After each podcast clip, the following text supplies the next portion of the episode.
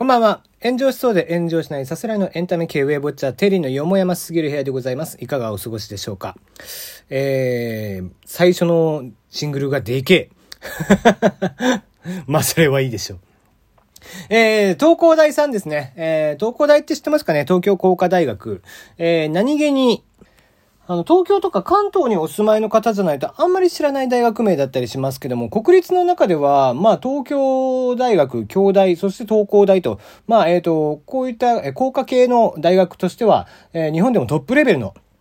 大学だったりはしてますけども、まあ、本当の天才たちが集まっている大学ではありますね。えー、そんな東工大で、えー、紙飛行機のコンテストをやったそうなんです。で、その結果どうなったかっていうと、意外な方々が1位を取ったと、1位と3位を取ってしまったということで。えー、どういったものかっていうと、えー、工学リテラシーの紙飛行機コンテストというのを学内で行ったそうです。えー、工学リテラシー、ものを熱で動かすということで、えー、担当教員の方々が主催をしてやったそうなんですね。ルールは非常に、えー、まあ、しっかりと決められていました。1機が A3 県都市2枚以内の条件。で、1名が1機制作。えー、使用できるものは、剣都市、のり、重り。重りはクリップが20個以内、それ以上は失格。で、飛行距離と飛行時間を計測しまして、総合ポイントを競うそうです。飛行距離は床の距離表示で、え、計測をしますと。で、飛行時間はストップウォッチで計測。え、で、え、発射装置の使用はダメ。え、総合ポイントは、え、換算式により算出すると。2.5秒間の飛行時間と、えー、部屋の隅から隅までの飛行距離が10日。同じ、えー、ポイント、距離がだから秒数に、えー、換算されると。両方ともポイント制になっているので、えー、2.5秒だったら2、えー、2.5ポイントなのかな。プラス、え、飛行距離でね、10メートル飛んだら10ポイントとかっていう形。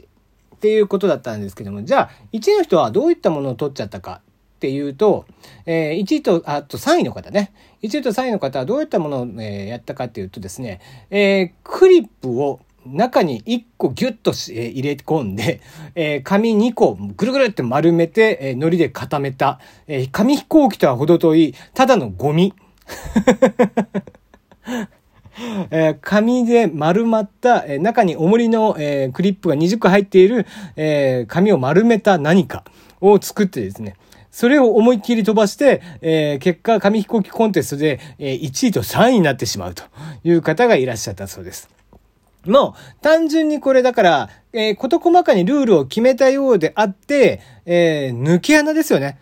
飛行機の形は指定をされていないということなんですよね。で、そうなった場合に、結果どうなったかっていうと、そうして、えー、重りを中に入れ込んだ、まあ、要は、ボールなんかと同じですよね。なんか、ボールなんかも中は空洞じゃダメですから、中に、えー、重りをこう、えー、詰めて、野球の球なんかも中に、えー、芯が入ってますけども、そういったものを、えー、中に詰め込んで、紙を思い切り丸めて固めて、えー、そうして空気抵抗を減らして飛ばすということで、えー、やれば、まあ、当然ながら遠くまで飛ぶ、ボールと同じようになってくるわけですからね。とかっていう風な、えー、形になってきたっていう話なんですよね。うん。まあ、あの、これはだからもう本当にルールの穴を突かれた感じですよね。うん。で、まあ、こういうコンテストものをやってしまうとですね、まあ、必ずしも、こう、こういった、えー、穴をついてくる人っていうのが、やっぱり出てきちゃいますよね。ま、これね、結構あの、例えばライブ、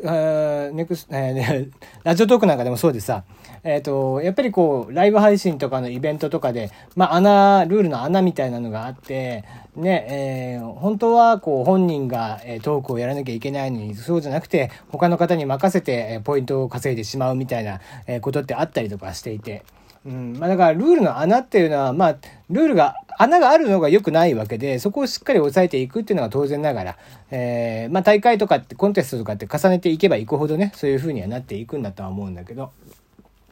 うん、だからまあ、本当はだから僕はこう、ライブ、もうラジオトークなんかの配信のね、イベントなんかもそうだけども、あの、ポイント制ってあんまよろしくないと思ってるんだよね。うん、もしやるんだったら、なんか例えばさ、えっ、ー、と、なんだろうな、何万ポイント以上とかっていう風にするんだったら、その決まった時間で何万ポイントとかにしないといつまで経ってもなんかダラダラした配信で、なんか12時間超えてなんか、えー、やってみたいとかさ、そういうので、こう、こんなんか、まあ、あるんですよ。うん、あの、まあ、例えば前回のネクストラッドっていう、えー、日本放送さんと絡んだ、えー、イベントなんかの時には最終日3日間はデイリースコア1位とかっていうんで、え、やってたんですよね。で、それ、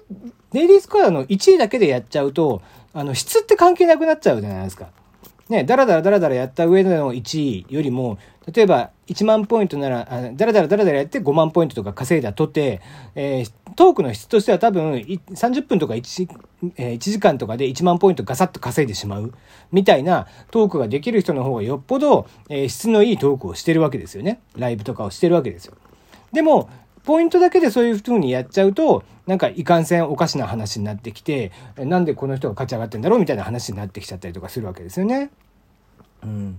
で、まあ今回に関しては東工大のあくまで学校内、しかもね、えー、授業の一環ということで、まあそのルールをね、きちんと決めきれなかった先生方っていうのもあるし、まあある種、えー、それはそれで、えー、起点が効いたという考え方も取れるんでしょうけども。うん、これがコンテストとかになってきたりとかもしくは、えーまあ、社会的なルールの中で、えーグレえ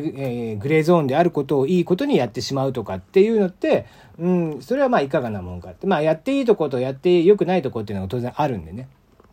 ね、そのあたりっていうのは、えー、こういう大会とかをするとやっぱり出てきちゃうんだな、なんていうふうには思っちゃいましたね。まあでも、今回に関しては、確かに、えー、その理にかなってるわけですよ。物理法則としても、えー、ね、紙、紙飛行機にするよりも、えー、弾の形にしてしまって、ブンって投げた方が 思いっきり遠く飛ぶので、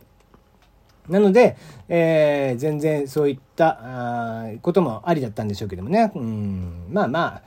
えー、まあ、賢い人はこういうことをやってしまいがちっていうのはありますけども、うんまあ、逸脱したね、えー、それって、まあ、モラルというか、えー、まあ、社会通念上と言えばいいんでしょうけどもね、え、そういった中で、え、ちゃんとルールにのっとってやってるのかやってないのかみたいなとこっていうのはやっぱりこう考えながらやってもらわないと、うんいけないし、まあそういったものの運営もね、えー、きちんとこう、ちゃんと盛り上がる仕組みとして、えー、コンテストものとかをやってほしいななんて思ってますけどもね。うんまあまあ、えー、わわ言っておりますが、えー、どんなコンテスト、どんなね、賞レースみたいなもの、ラブ、えー、ラジオトークでもいっぱいやってますけども、えー、その中で僕が勝ち上がることはまずないのでね、えー、ほんと早めに、えー、公式マークを取っといてよかったなと、えー、つくづく思っております。はい、ということで今日はこの辺です。また明日。